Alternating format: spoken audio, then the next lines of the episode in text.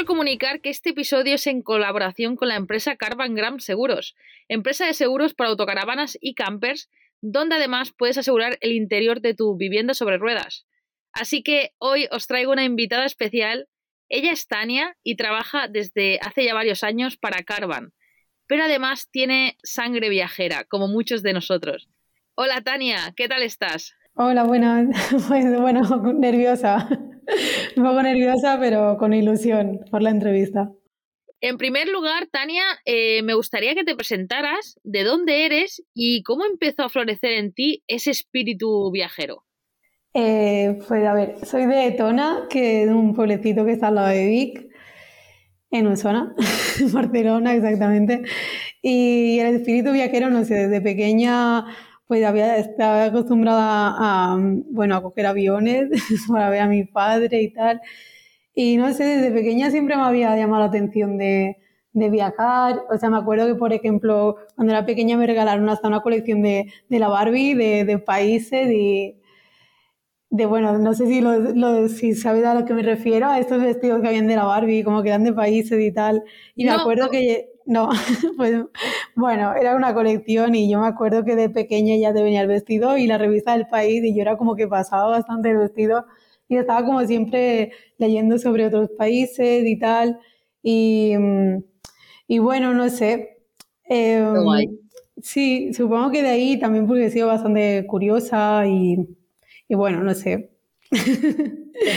supongo que, que, me viene de pequeña y bueno, luego la universidad pues sí que que quería viajar. La verdad es que lo tenía bastante claro de que, mm, de que bueno, me había pasado como toda la vida estudiando y, y siendo como, o sea, aprendiendo solamente de libros y, bueno, de profesores y tal. Y sí que tenía claro que cuando acabara de estudiar y tal, pues quería, quería viajar y aprender un poco más, pues, de la vida, ¿no? del mundo, de lo que tuvieran para ofrecerme directamente. no sé. Lo, quería, lo querías ver en primera persona, ¿no? Porque al final lo leemos, ¿no? Lo, lo vemos por ahí, nos no, lo, no lo ponen en, en, la televisión, nos lo ponen en, en muchísimos medios, pero no hay nada como vivirlo en primera persona y darte cuenta de verdad y juzgar tú con, con, ¿no? con, con tus vivencias, ¿no? Exacto, exacto. O sea, era una cosa que, que tenía bastante clara, que que lo quería ver por mí misma, o sea, también, por ejemplo, porque estudié comunicación audiovisual y, mm, y era como que tenía claro que igual lo que, me, lo que yo había aprendido del mundo a través de los medios de comunicación seguramente no tendría nada que ver con lo que realmente había fuera de, o sea, en, en la realidad, no sé si me explico. Sí, te explicas, te explicas. vale, pues nada, eso, bueno, pues quería verlo por mí misma, o sea, lo que había en otros países y tal, para tener mi, mi propia, mm, no sé, para juzgarlo por mí misma, o sea, para aprender por mí misma, no por los medios. Y una vez que, que tienes claro, ¿no? Que vas a coger tu mochila, ¿no? Que así fue tu primer viaje, me lo chivaste. Y sí. para, para, emprender ese viaje, eh, ¿qué destinos se te pasaron por la cabeza?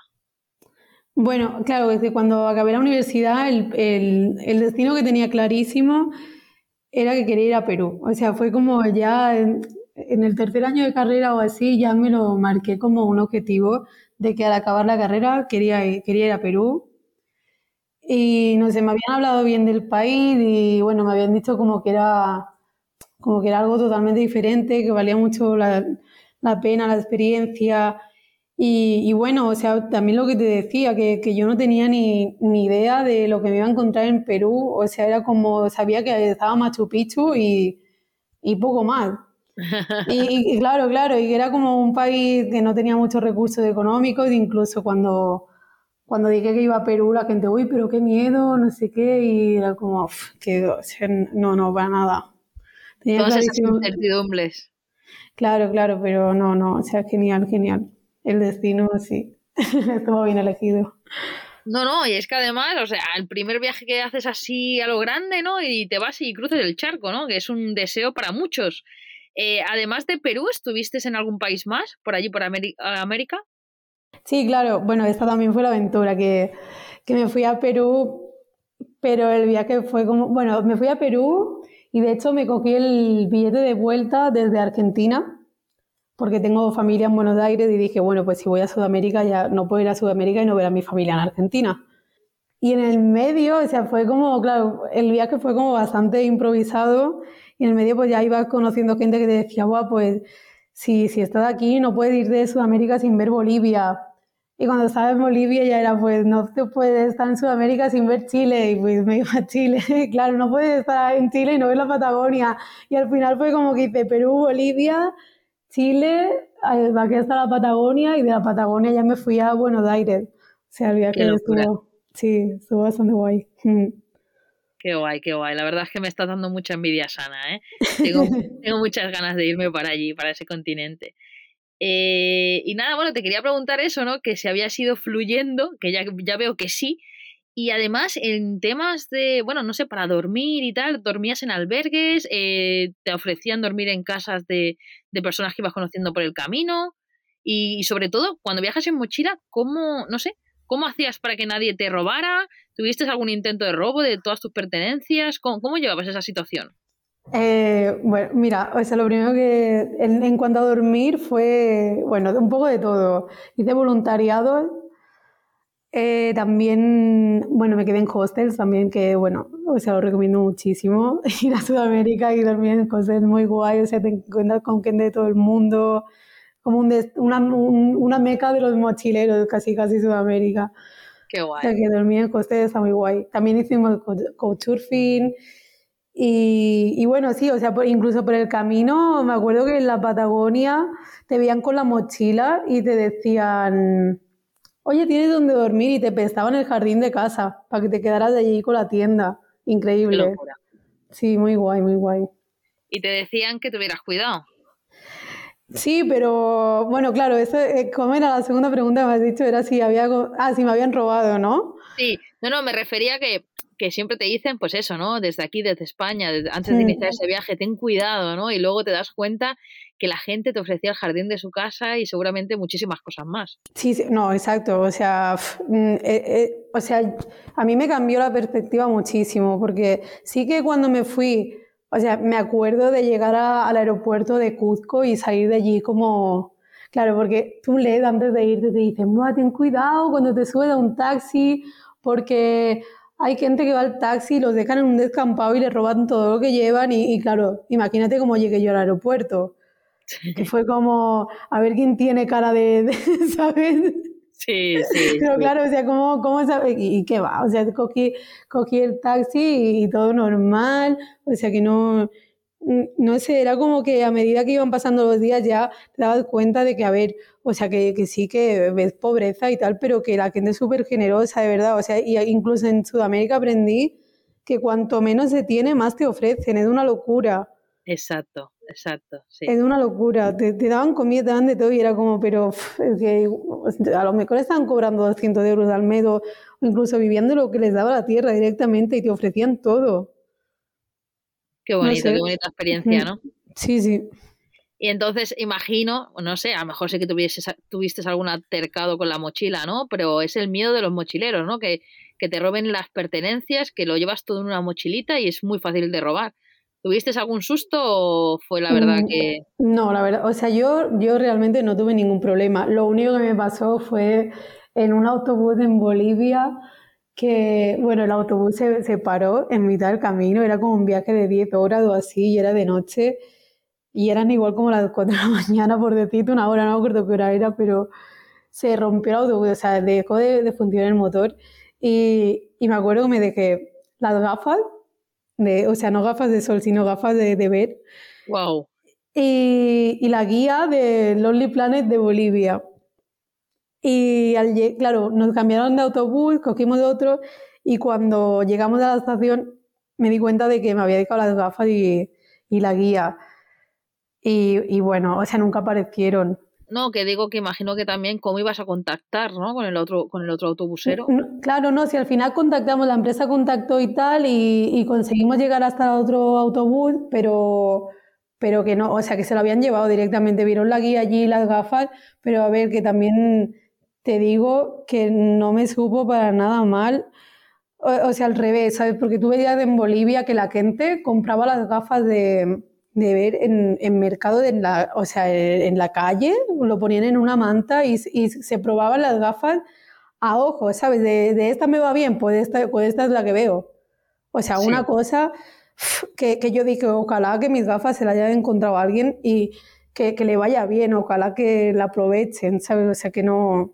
El lo único, ¿eh? O sea, lo único fue eso, ya te digo, no fue ni robo, o sea, fue que me lo olvidé yo y que no apareció. O sea, qué buen pensamiento, qué buen pensamiento y qué, buen, qué buena reflexión, ¿no? Y sacarle el lado positivo a las cosas que nos suceden. Pues sí, pues sí. Y, ¿Y qué te quería preguntar? Así, no sé si hasta qué punto te arriesgaste. ¿Hiciste autostop alguna vez? Sí, autostop, sí. Hice autostop. O sea, Chile me lo crucé entero haciendo autostop. Desde Antofagasta, que es cuando cruzas el desierto de Atacama, hasta, o sea, todo, hasta la Patagonia. Incluso la Patagonia, que, que es como hacer dedo allí, es toda una aventura porque, claro, no es... Chile es largo, entonces como toda una autovía la, la Panamericana, si no me equivoco, era. Que claro, es súper fácil hacer de allí, porque, o sea, o sube o bajas, ¿sabes? Pero, claro, ya en la Patagonia son carreteras de estas de, que te pasa un coche cada, cada dos horas. y sí, sí, incluso allí fue, incluso hicimos muy buenos amigos con la gente que nos recogió un coche, muy guay. Sí. Qué guay. La verdad que para mí es una de las experiencias más guays que he vivido también, ¿eh? Y es una de las... Sí, y es otra de las experiencias que la gente más teme o te dice, ten cuidado, ¿qué te va a pasar? ¿no?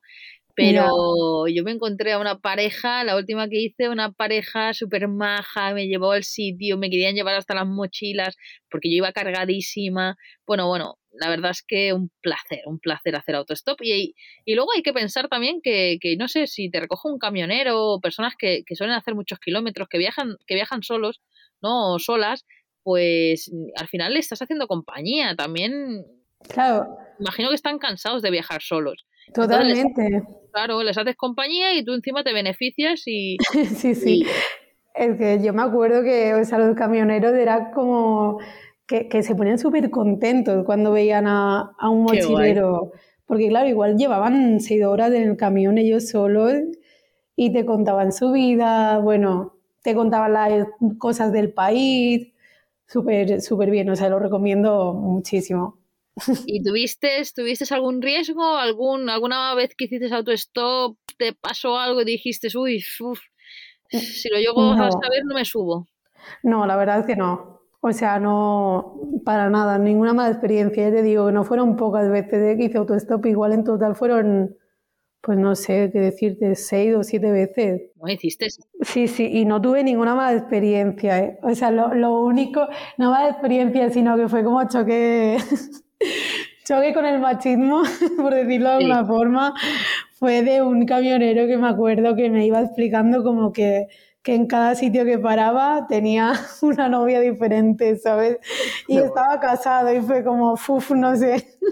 Qué bueno, qué bueno. Bueno, esto yo creo que pasa allí, pasa aquí, sigue pasando actualmente, ¿no? Y no es algo que, que, sea raro. No, no, no, pero no, por decirte algo, o sea que me reí muchísimo con este hombre, la verdad, o sea, es que con todo es genial, en serio, fueron todo súper guay. Y ahora si te preguntara cuándo has corrido más riesgo, más riesgo en tu vida, ¿qué me responderías? ¿Sería viajando o sería en la puerta, en el, en, allí cerca de tu casa donde vives? Mm. pues una buena pregunta, ¿eh? porque ahora mismo riesgo correr, y más de los tiempos que estamos. Con el COVID, con el bichito. Claro, claro, corre riesgo cuando vas al supermercado, ¿sabes?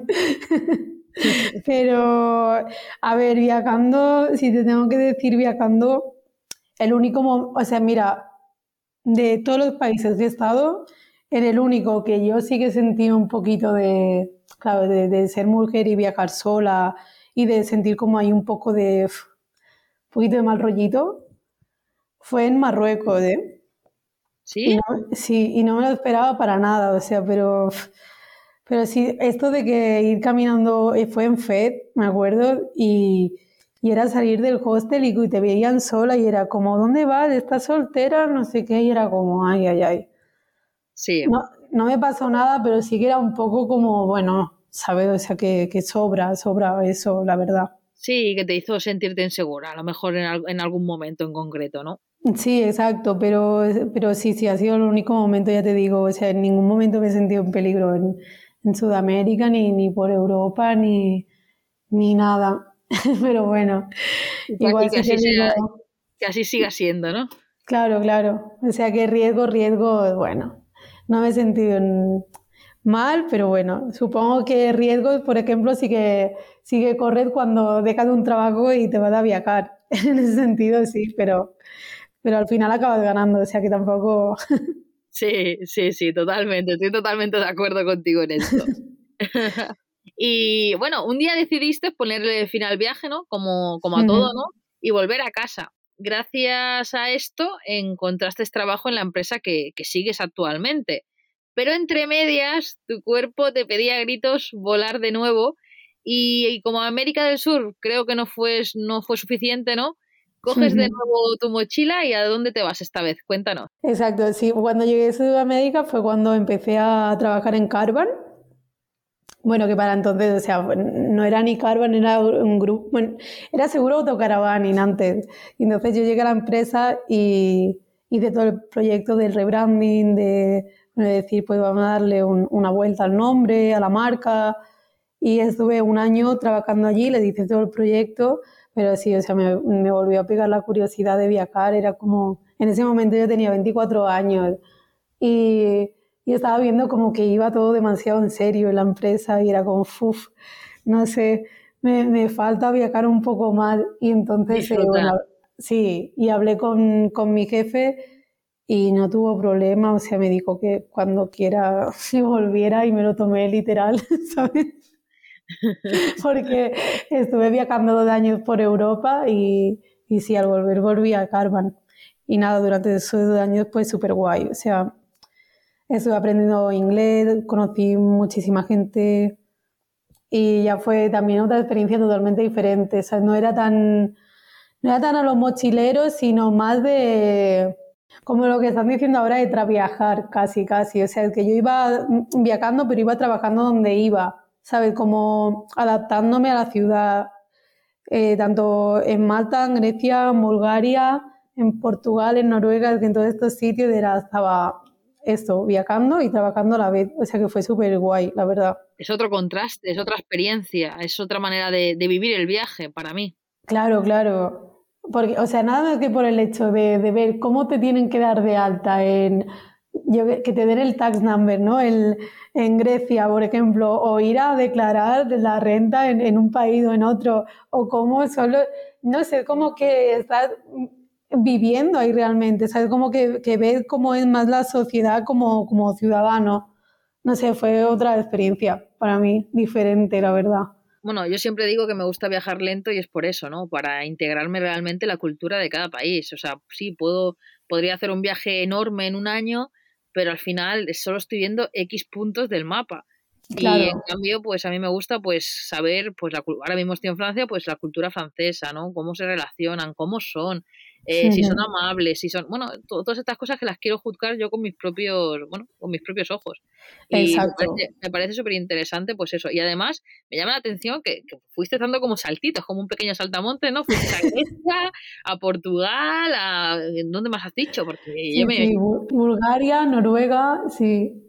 Sí, sí, fueron saltitos y además como en ese momento estaba como esperando a ver lo que la vida tenía para ofrecerme, o sea que no hacía ningún plan de nada sino que igual estaba en Grecia y, estando en Grecia me salió una oportunidad de trabajo en Bulgaria y dije, va, pues voy a probar en Bulgaria a ver qué tal. O sea que en, ese momento que no tenía miedo de nada ni saber, era como ir probando en todo y quería, mm, no sé, o sea, lo que me llamara la atención, pues iba, que no, no me privaba en ese momento de decir, ay, a ver si me va mal o no, no a lo que me salía, pues allá que iba. Guay y valiente, ¿no? Porque al final tenemos que creer en nosotros mismos y confiar en que vayamos donde vayamos, siempre vamos a encontrar algo. Es lo que digo yo siempre, ¿no?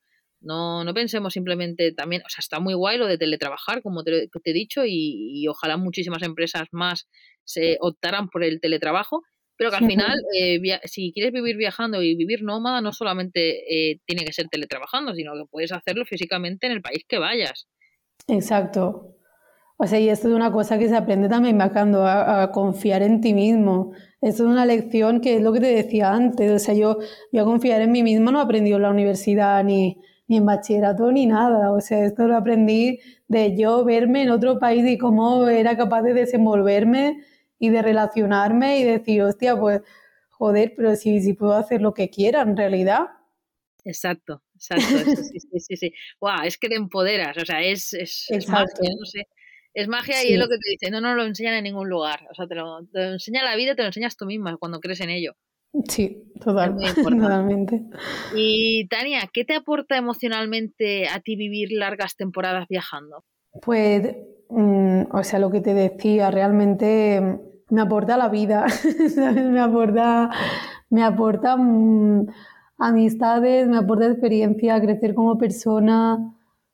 Mm, es como que cada sitio, de cada sitio aprendes y a la vez tú, o sea, tú aportas tu, tu visión del mundo o tu forma de ser, pero aprendes muchísimo, o sea, a través de, de la cultura, de, de la gente que conoce, de aprender idiomas a mí lo que me ha aportado realmente, o sea, el, sentirme libre y que estoy aprendiendo, mm, no sé, no sé cómo decirlo. Sí, sí, no, no, yo, yo te entiendo y seguramente muchísimas personas de las que te escuchen también te van a entender. Y es que es que es lo que yo digo, es hay que vivirlo, hay que vivirlo. Por eso animo eh, aquí en este podcast que todo el mundo empiece a vivir de, de las cosas que sueñan y no quedarse esperando, mirando a que pase el tiempo y que algún día se, se tenga que hacer, ¿no? Que a lo mejor, pues ese, día, a mejor ese día nunca llega. Eh, quería decirte que, bueno, que actualmente volviste a casa, ¿no? Estás en casa y hasta donde yo sé, eh, te compraste, no te pudiste resistir y te compraste una furgoneta camperizada.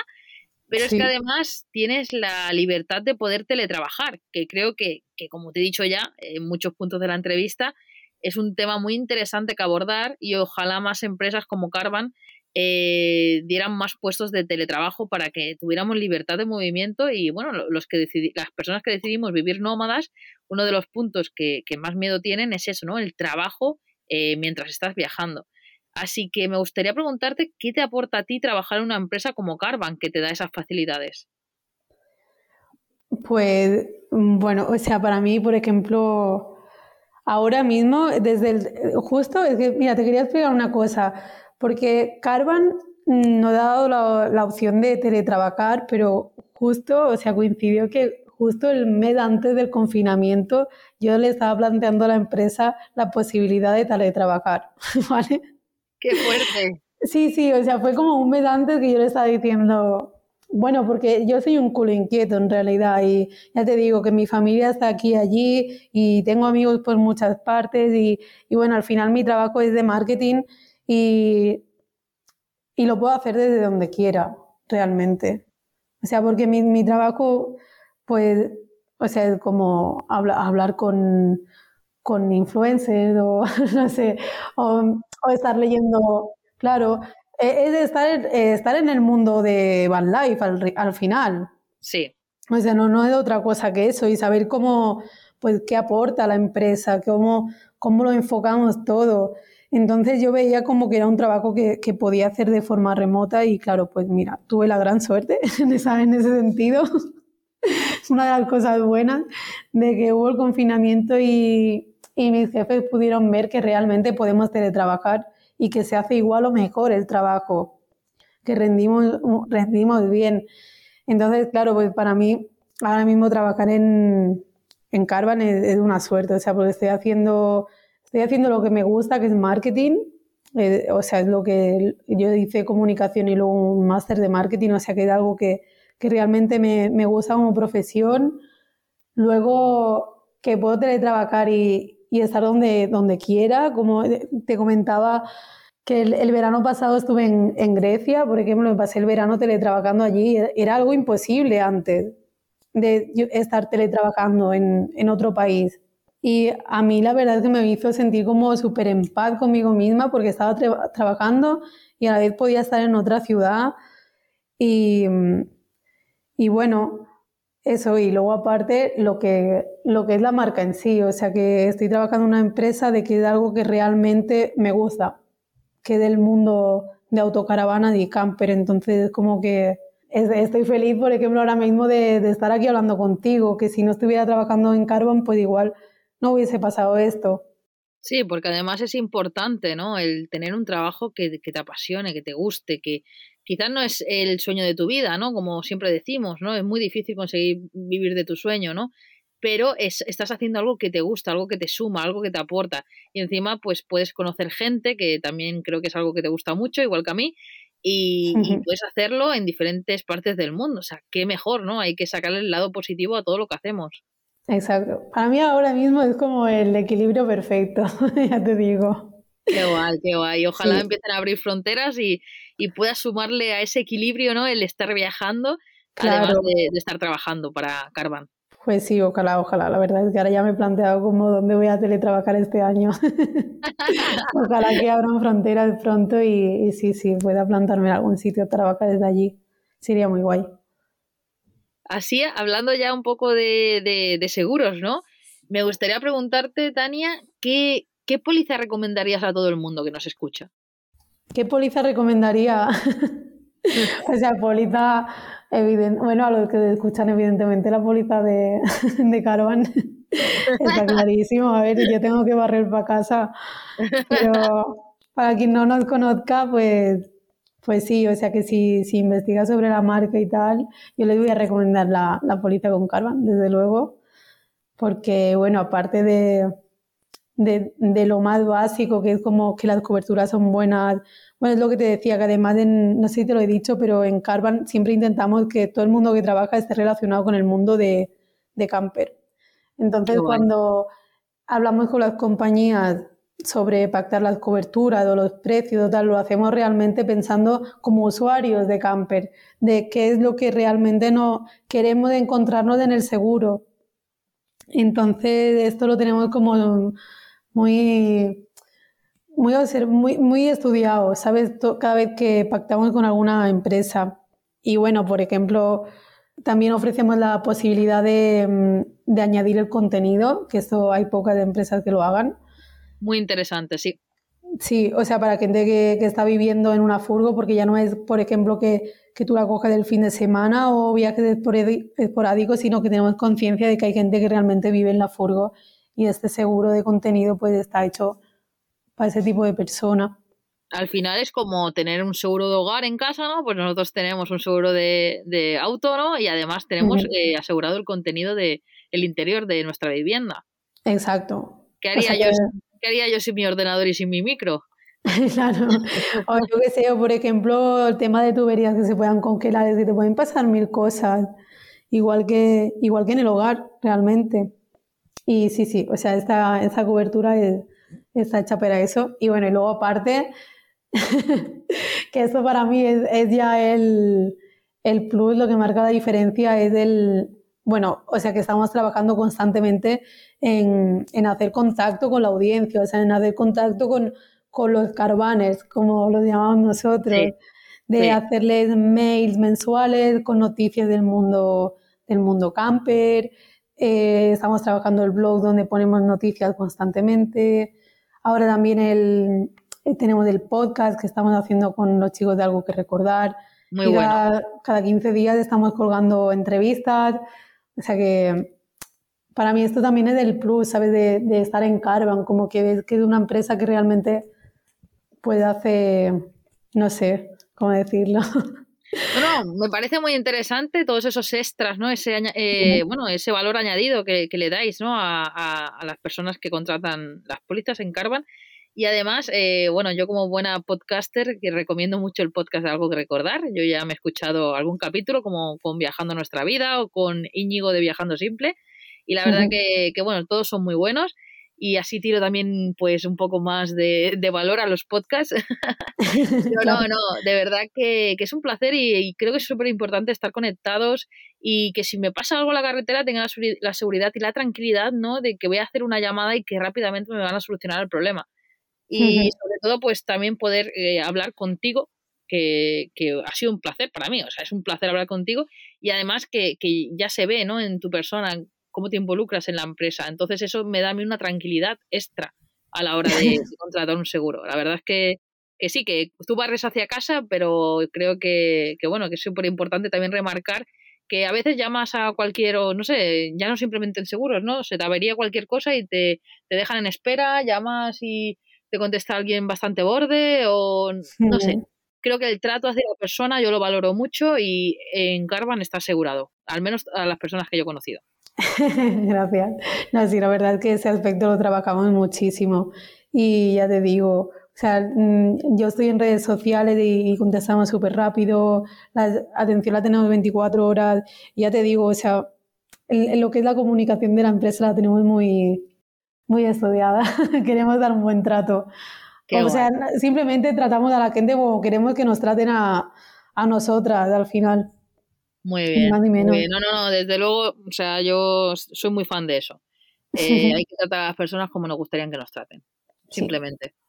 Había preparado unas preguntitas, digo, no sé si ponértelas al principio de la entrevista o al final, así perdías un poco los nervios o te hacía, o, te hacía pasar más nervios, ¿no?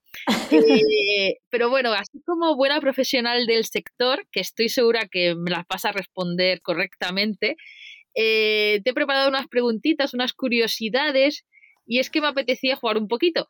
Y vosotros, vosotros que también nos escucháis al otro lado, atentos a ver si a ver si acertáis alguna. Yo reconozco que las hubiese fallado todas. Pero Qué miedo, igual las fallo, ¿eh? A ver. Voy a poner aquí En, un compromiso, en una cuerda floja. No, eh, a ver, mm, yo para mí son difíciles. Mm, pero bueno, no sé, a lo mejor aciertas. Yo te las hago, ¿vale? a ver, si acierto voy a quedar genial. Y si no, pues mira, o sea, lo siento, no cumplí la expectativa. ¿eh? vale, dale, dale. qué buena, qué buena. Eh, a ver, eh, estaba así buscando en Google, ¿eh? que me ha ayudado. Eh, ¿Cuáles son los cinco accidentes más, más comunes en España? vale, te, prometo que no voy a mirar en el móvil. voy a intentar. vale. No, no, pero te prometo que no lo miro. Pero a ver, de primera diría que los accidentes se producen por el móvil, por, porque te distraes. Muy bien, hay uno que es por distracciones. Exacto. Vale, vale, vale. O sea, es que está. Nos, machacan mucho desde tráfico, o sea, con esto, o sea, que será verdad. Eh, vale, la segunda, eh, ¿por qué se producen? Eh, por distracciones y por. A ver, dame una pista, ¿no? Venga, yo te voy a decir una, una más, ¿vale? Para, Que, para que veas por dónde van los tiros, ¿vale? Vale, vale. Eh, hay otra que es por no mantener la distancia de seguridad entre vehículos. Vale. Y bueno, a ver, eh, no sé, igual hay alguna que portas alcohol, ¿no? No, no? Me ha sorprendido. Pero no. no, no, los cinco más comunes no van por ahí. Mm, jolín. es eh, difícil, es difícil. Por velocidad. Muy bien, por exceso de velocidad. Ya tenemos tres, tres. La verdad es que los otros dos son difíciles, ¿eh? Yo no sé si la eh, que nos escucha ya los tiene todos completados, pero eh, venga, va, te doy la oportunidad de decir alguno más y si no te los digo. Vale, pues diría que sería por saltarse algún CEDA o algún stop. no, sé. no, no, también es, que es lo más común, ¿no? Un saltar, un semáforo, lo que piensas, ¿no? Eh, bueno, a ver, bueno, también se podría, lo del CEDA y el stop se podría barajar a, a lo de no saber manejar correctamente. Hay uno que dice que, bueno, que por no saber conducir bien, pues se producen accidentes también. Entonces, podría podríamos decir que se producen porque se saltan un, stop o un semáforo y no saben conducir como se tiene que conducir. qué mal, ¿no? Y el último te lo voy a decir porque yo no lo no creo que lo y es por volcamiento, o sea, por volcamiento. Sí, alucinante. La verdad es que eh, no pensaba que se volcaban tantos coches, o sea, no sé, sí que choques así frontales, ¿no? O laterales y tal. Claro pero por volcamiento pone. Entonces, no sé. me ha parecido curioso, la verdad. Por volcamiento producido por exceso de velocidad y por distracción. claro, luego podemos hacer una cadena ahí y, seguro, que hay, seguro que hay alguno que ha tenido un accidente y lo ha vivido todo, vamos, todo en uno. claro, bueno, más o menos un 5 sí, ¿no? Sí, tres, venga, tres, tres. Venga, va, voy a ir con, otra pregunta, ¿vale? Eh, ¿Sabrías decirme eh, en el mundo de los seguros, ya hablo en general, ¿no? Seguros de, todo. Eh, ¿Cuáles son los más utilizados en España? O sea, ¿tú qué, seguros piensas que más se utilizan o más se contratan en España? Uf, pues el, bueno, yo diría el seguro del coche, ¿no? ¿Ese es uno? ¿Hay otro? Hay dos más utilizados. Te falta uno. Vale, pues a ver, yo diría que sería el del coche y el del hogar. Muy bien. bien. muy bien, muy bien. Vale, esta sí es más facilita, ¿eh? Y luego como en segundo nivel, que a mí me, bueno, pues a ver, el de decesos no me ha parecido raro, el de salud tampoco me ha parecido raro, pero sí que el de, bueno, eh, como segundo de esto está el de responsabilidad civil. La verdad es que mm, yo nunca me he hecho un seguro de responsabilidad civil. Mm, pero bueno, eh, por lo que se ve sí que hay muchísima gente que se lo hace. Yo, por ejemplo, cuando viví en Alemania, sí que es como casi obligatorio hacerte el, seguro de responsabilidad civil. Es verdad, ahora que me lo dices, me suena que en Suiza también es obligatorio. Sí, es que en países, o sea, mm, en Europa, en Francia ahora mismo no lo sé porque no he llegado a, estar tanto tiempo, pero en Alemania sí. Pero en España, no sé, quizás ahora me dicen que sí. Así que. pues sería muy interesante, ¿eh? porque hay gente que lo haría mucho. ¿no? la verdad que sí, la verdad que sí. Y nada, animo a, los oyentes que nos dejen en iBox en comentarios que cuántas han acertado y, no sé, que cómo de curioso les parece todo esto. Y, y, qué te quería preguntar? Bueno, estas preguntas ya no son de, de, bueno, de, tener que acertar, ¿no? Estas ya van directas hacia ti y también a ver los oyentes si les hacen que pensar un poquito. Si, si, pudieras asegurar algo que, que ha destruido la humanidad, la historia de la humanidad, ¿qué sería?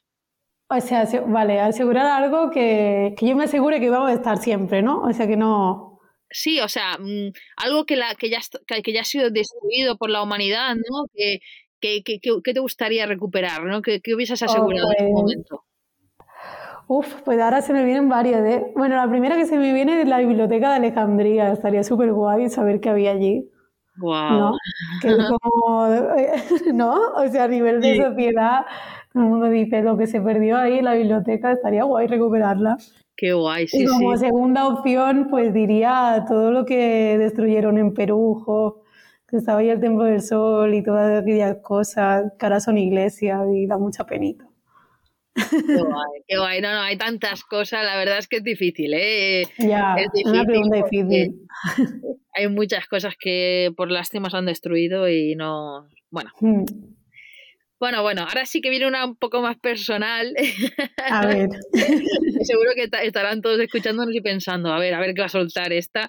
Eh, si pudieras asegurar a alguien, a una persona, para que esté siempre en el mundo, ¿a quién sería? Uf, esa es una muy buena pregunta, ¿eh? ¿Alguien espero, que... espero, que... no lo escuche tu familia, porque si no se van a estar peleando todos. ¡Hala! Ha dicho a ella y a mí no. a ver. Jo. Mm, ¿Cuánto tiempo, ¿Cuánto tiempo tengo para pensarme esta respuesta? A ver, claro, una persona. Mira que es difícil, te he puesto en un compromiso, ¿eh? Pues sí, pues sí. O sea, claro, es que igual salvaría, no puedes salvar a alguien que ya no esté en el mundo. También, también. Porque ahora se me viene a la cabeza Jenny Joplin. ¡Qué bueno! Pero claro, que igual Jenny Joplin diría, a ver, ¿por qué, por qué yo, vez? Qué buena, ni mi madre, ni mi padre, ni mi, novio, ni mi novia, ni, ni, nada. O sea, venga, eh, yo pensaba que ibas a decir el perro, el gato, ¿no? Para dejarme un poco. no, pero es que Janis Joplin cantaba tan bien que, y era tan guay, esa mujer tan cañera que yo creo que es necesaria en el mundo. Sí, la verdad es que, la verdad es que hay personas que nos han dejado, que sumaban tanto en el mundo que, que tal. Bueno, me, me, gustaría saber qué, qué, qué estarían pensando la, las personas que nos escuchan, la verdad, qué estarían, ¿no? Claro, es que solo me has dejado elegir a una así de improviso ahora mismo. Ah, pues esto, no es como, esto, es como, el ¿quién se va a una isla desierta? ¿Qué te llevarías? ¿no? Pues claro. Pues esas típicas preguntas que nos hacen de pequeños. Qué guay, Tania. Pues la verdad que ha sido un placer tenerte aquí eh, y que nos, nos enseñes eh, tu forma de viajar, tu forma de ver el mundo y sobre todo, bueno, pues que nos des a conocer un poco esta empresa, ¿no? Carvan Seguros, que se está haciendo muy buen hueco en el mundo y la verdad es que es muy resonada a día de hoy. Y nada, me gustaría, pues si te gustaría añadir algo para los oyentes antes de acabar este podcast, decirles algo. Mm, pues bueno, básicamente que si no nos conocen, que nos echen un vistazo, que también que escuchen, que se suscriban a nuestro canal de Carvan que busquen ahí Carbon You, el podcast. Y, y nada, que, que, nada, que estamos por redes sociales y que, que ojalá tener contacto con todos los oyentes. Y nada, que a ti decirte con gusto, no sé, me lo paso muy bien, la verdad. me alegro mucho y nada, que al principio que es normal, nunca habías hecho un podcast y todos eh, vienen con, con, con, vergüenza, ¿no? Con, con un poco de, de, inseguridad, pero yo creo que, que, lo has hecho muy bien y que seguramente la gente que te haya escuchado se, se haya divertido mucho. Ay, a ver, ojalá que sí. Y, y nada, decir que, que, bueno, que yo dejaré como siempre todo en la cajetilla del podcast. Además, este podcast irá a YouTube subido y dejaré ahí también todo, bueno, todo, todos los contactos, la web, eh, el Instagram, el canal de YouTube, el, eh, todo, todo, el podcast de algo que recordar también. Que, que, tenéis que tener una lista ahí de podcast y empezar a, a, escuchar que se está poniendo, vamos, que resuena mucho ahora en el mundo los podcasts. Y nada, eh, una vez más, gracias por estar aquí y enseñarnos de una manera divertida lo importante que es ir bien asegurado. Y desde luego, que yo debo de decir que la atención y la rapidez a la hora de pedir un presupuesto son inmejorables y es algo que yo especialmente agradezco mucho, pero es que sobre todo me gusta apostar por empresas que van evolucionando y adaptan puestos de trabajo para teletrabajar por el mundo, como ya, como ya he dicho antes. Y nada, Tania, que lo dicho, que espero que nos veamos en otra ocasión y que siga, siga creciendo todo mucho. Vale, Laura, un abrazo enorme. Muchas gracias por esto. Un abrazo. Vale, chao. Pues nada, familia, hasta aquí el podcast de hoy. Espero que, que, haya sido divertido para vosotros. Para mí ha sido una experiencia diferente. Y nada, que muchísimas gracias. Y como ya sabéis, darle feedback, compartir. Y nos vemos el próximo viernes. ¡Un abrazo!